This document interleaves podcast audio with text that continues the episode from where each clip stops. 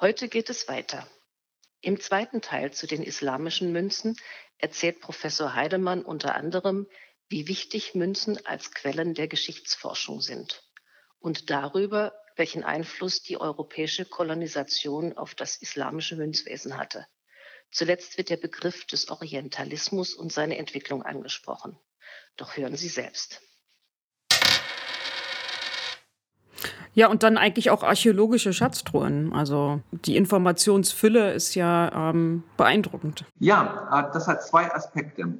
Das eine ist äh, die Archäologie und das andere würde ich mal sagen, das ist äh, die, ähm, die Archivkunde.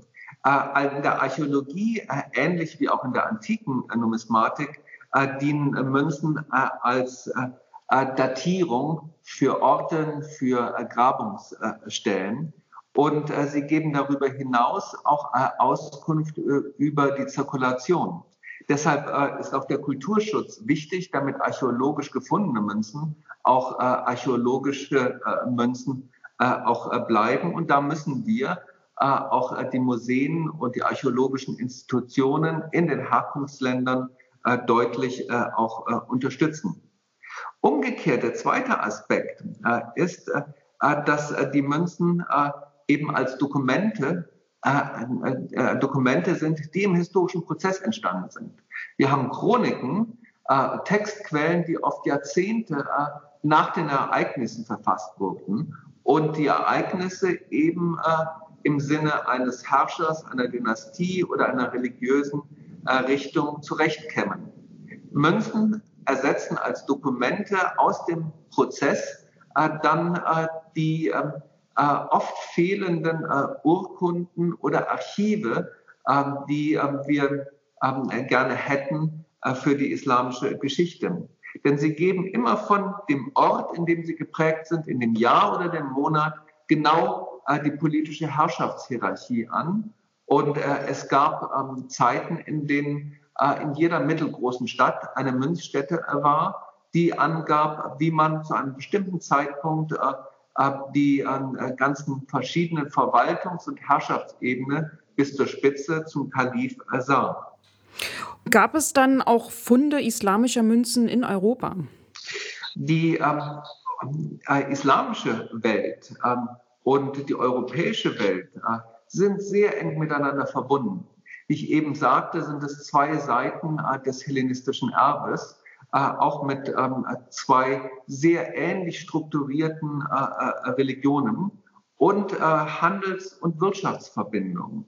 Ähm, das eine ist, und das mögen einige wissen, dass islamische Münzen bei uns an der Ostsee gefunden werden und noch wesentlich mehr in Schweden und Dänemark und in Russland. Es hatte sich im 10., im 9., 10. Jahrhundert äh, eine Handelsverbindung aus dem äh, Irak über den Kaukasus über die Wolga an die Ostsee herausgebildet. Später verlagert sich das äh, nach Zentralasien, ging über den ähm, ging über das Kaspisch, nördlich des Kaspischen Meeres, über die Wolga an die Ostsee. Dies waren ähm, äh, Handelsverbindung in, von der, in der einen Richtung ähm, äh, weiße Sklaven verkauft wurden äh, nach Zentralasien und in das Kalifat. Ähm, dieser äh, Handel wurde äh, durch die Wikinger äh, betrieben und ähm, ähm, dann Felle und ähm, Bernstein. In die andere Richtung gingen Tonnen auf, von Silbermünzen äh, diese äh, zirkulierten im Ostseeraum und wurden äh, gehortet. Und heute finden wir in vielen Ortschaften rund um die Ostsee herum dann islamische Münzen als Dokumente dieses Handels. Umgekehrt gab es ebenfalls einen Handel von Nordafrika über Marseille, dann Rhone und Rhein hinauf in das karolingische Bereich. Auch hier dürften äh, im Wesentlichen äh, ähm, Sklaven gehandelt worden sein. Der Aufstieg des karolingischen äh, Reiches ist durch den äh, weißen Sklavenhandel wesentlich mitbedingt äh, nach den Forschungen von Michael McCormick. Ähm, Und äh, so finden wir äh, äh, im Main-Donau, Main-Rhein-Gebiet ab und zu dann nordafrikanische Münzen.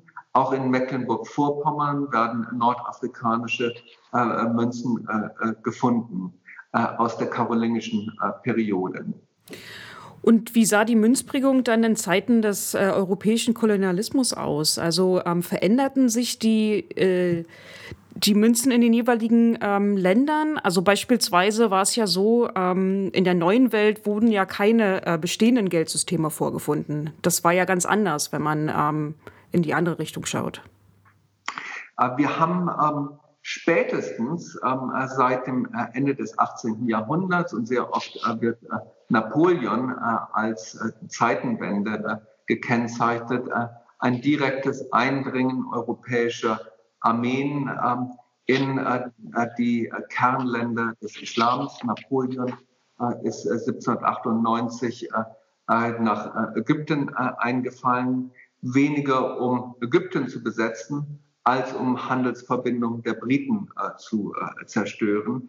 Aber das ist die Zeit, in der man ähm, in der äh, islamischen und insbesondere in der osmanischen Welt sah, äh, dass äh, die europäische Welt äh, einen erheblichen äh, technologischen äh, und organisatorischen Vorteil hatte und dass man hier ähm, Modernisierung einführen musste in Armee, in Verwaltung, in Industrie und auch im Bereich des Geldwesens.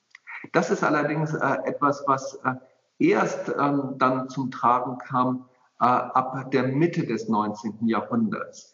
1844 führt äh, Abdelmajid im Osmanischen Reich äh, ein äh, Geldwesen ein, was nach dem europäischen Modell äh, funktionieren sollte, äh, mit ähm, ähm, Robertson, einem schottischen Medailleur und Münzangestellten in der Münzstätte von Konstantinopel.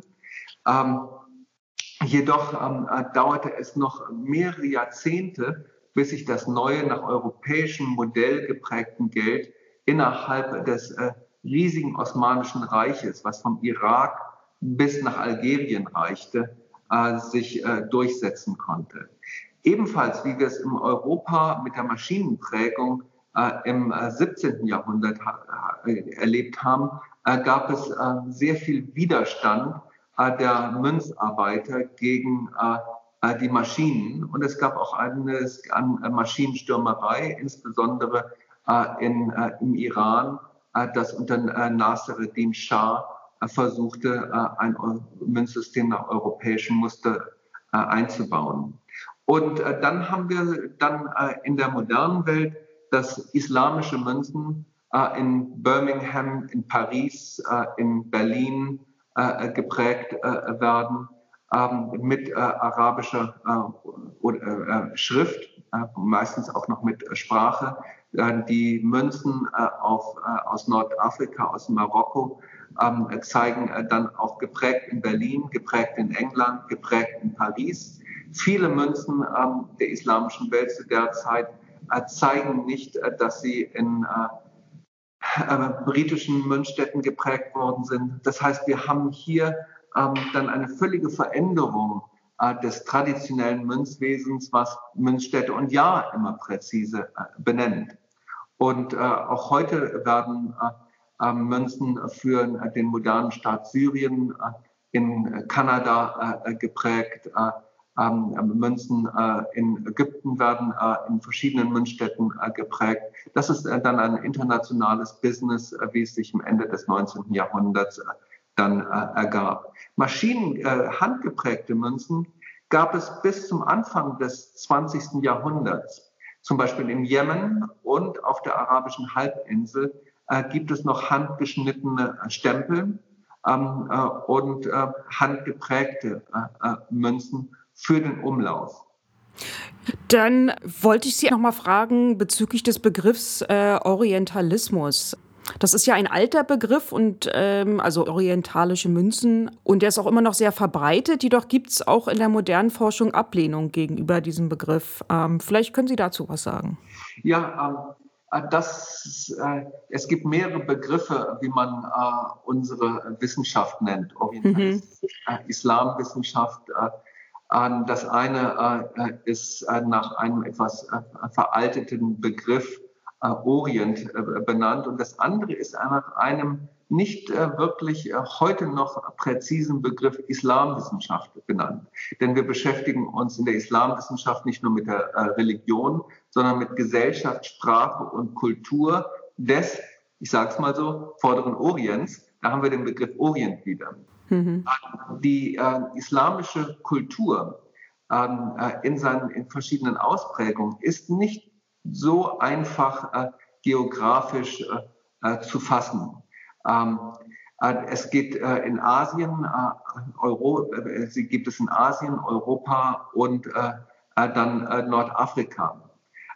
Das, ähm, das Metropolitan Museum in New York hat, um dies zu umgehen, einen sehr lustigen Begriff für ihre islamischen Galerien erfunden. Das sind die neuen Galerien der arabischen Welt, Türkei, Iran, äh, Zentralasien und späteres, Süd und späteres Südasien. Ähm, das ist äh, ein Diskussionsstück, ähm, über das man lange reden kann. Vielleicht wird dann in der Diskussion einiges klar, aber das lässt sich schwer bezeichnen. Ähm, wenn wir Islamwissenschaft benutzen, dann ist dies äh, ein Begriff, äh, der eben Geschichte, Kultur äh, und Sprache und Gegenwart der vom Islam geprägten Länder äh, meint. Das heißt ebenfalls äh, der Dialekt ähm, äh, von Christen in Bagdad des 16. Ähm, äh, Jahrhunderts äh, gehört dazu, wie ähm, auch jüdische Kultur und islamische Herrschaft.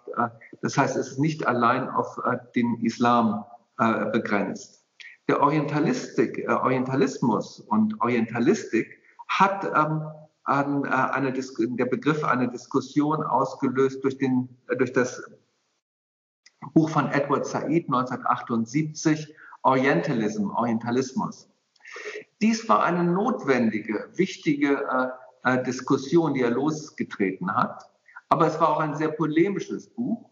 Und wie alle Polemiken hat es äh, äh, auch einen Zirkelschluss. Ähm, äh, das, die Grundthese ist, äh, dass in der kolonialistischen Beherrschung ähm, der, von 90 Prozent aller Muslime ähm, äh, in, auf dem Planeten um 1900 herum durch europäische Mächte die europäischen Staaten den Orient nach ihrem Bild geprägt haben das Bild, was sie sich vom Orient gemacht haben und äh, nichts anderes zugelassen haben. Und das äh, Buch von Edward Said äh, versucht, äh, äh, diese äh, Prägung des Orients durch den Westen und das Bild des anderen zu durchbrechen. Darin liegt das große Verdienst. Und der Begriff Orient ist engst damit verbunden. Allerdings ähm, führt äh, Edward Said äh, dies unhistorisch, diesen Orientbegriff in Europa mit einer ungebrochenen Kontinuität von Herodot im Altertum bis äh, ins äh, 20. Jahrhundert äh, hin. Und er macht ebenfalls äh, die Länder des Vorderen Orients ebenfalls zu ähm, äh, Opfern äh, des Orientalismus, als hätten sie kein eigenes Agens, kein eigenes Handeln. Für heute ist nun Schluss. Den letzten Teil der Reihe zu den islamischen Münzen hören Sie nächste Woche. Bleiben Sie gespannt.